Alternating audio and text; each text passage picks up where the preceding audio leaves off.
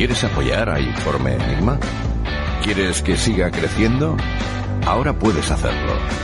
Tan solo tienes que ir a la interfaz principal de Informe Enigma en iVoox y entrar en la opción habilitada en azul que pone Apoyar. Una vez aquí, escoge la opción que mejor se adecue a ti.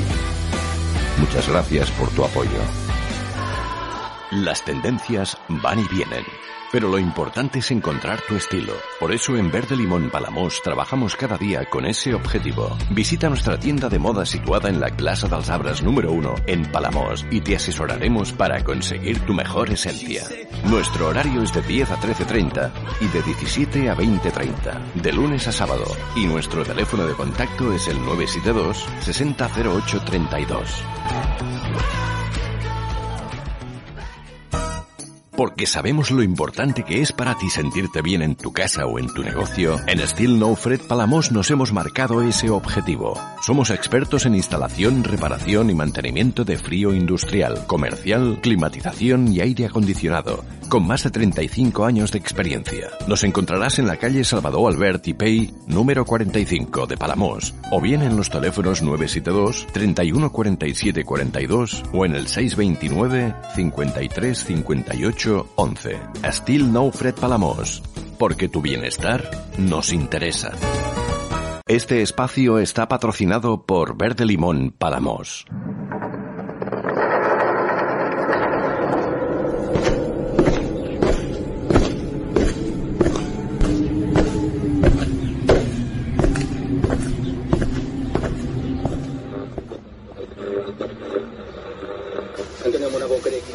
Informe Enigma. Jorge Ríos. Informe.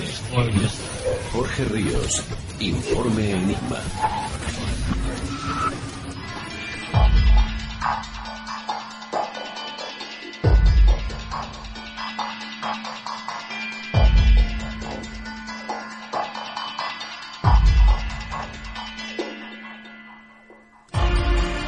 Bienvenidos a Informe Enigma.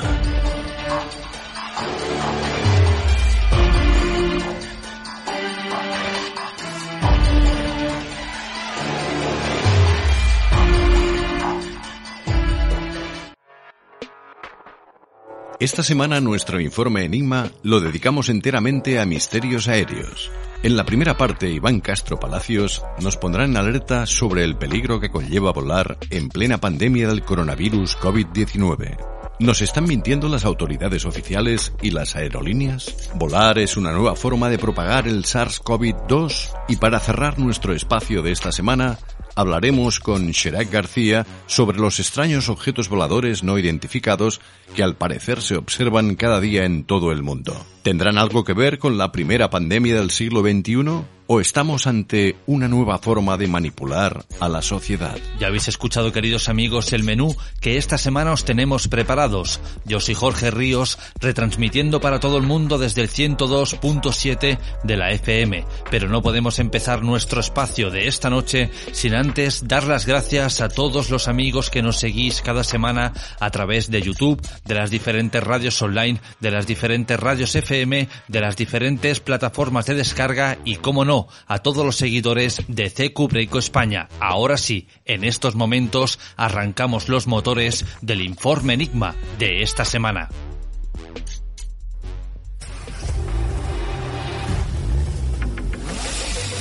Te recordamos las formas que tienes de ponerte en contacto con Informe Enigma.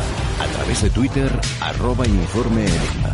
Por correo electrónico, enigma-rpa-hotmail.com o bien en la página de Facebook Informe Enigma.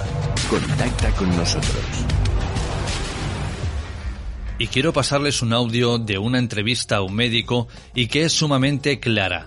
Lo que explica este doctor, cuenta y revela es cómo la Organización Mundial de la Salud, basándose en las sugerencias de China, tras haber realizado tan solo tres tan solo tres autopsias nada más con la cantidad de víctimas mortales que tuvo el gigante asiático, puso en marcha una serie de protocolos para tratar el coronavirus, protocolos equivocados que han causado miles de muertes. De nuevo, vemos cómo la Organización Mundial de la Salud, junto con nuestros gobernantes, nos están mintiendo.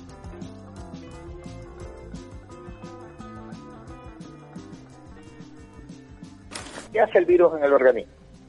En el organismo, la Organización Mundial de la Salud establecía de que había que enterrar inmediatamente a ese paciente.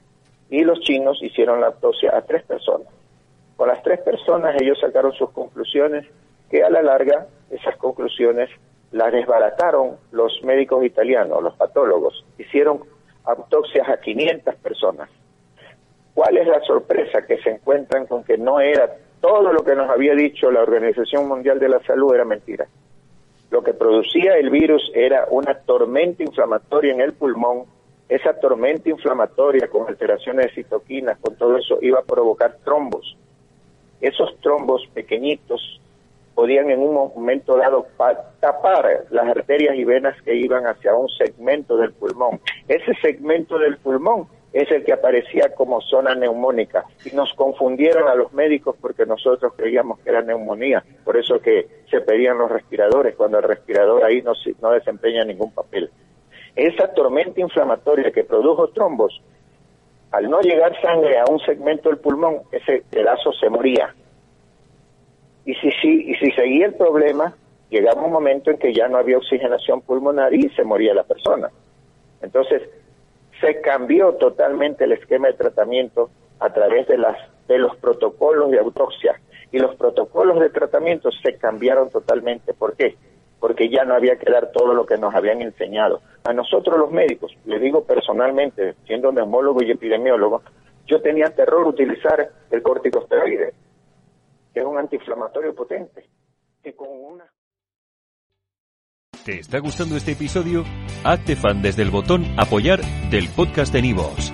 Elige tu aportación y podrás escuchar este y el resto de sus episodios extra. Además, ayudarás a su productor a seguir creando contenido con la misma pasión y dedicación.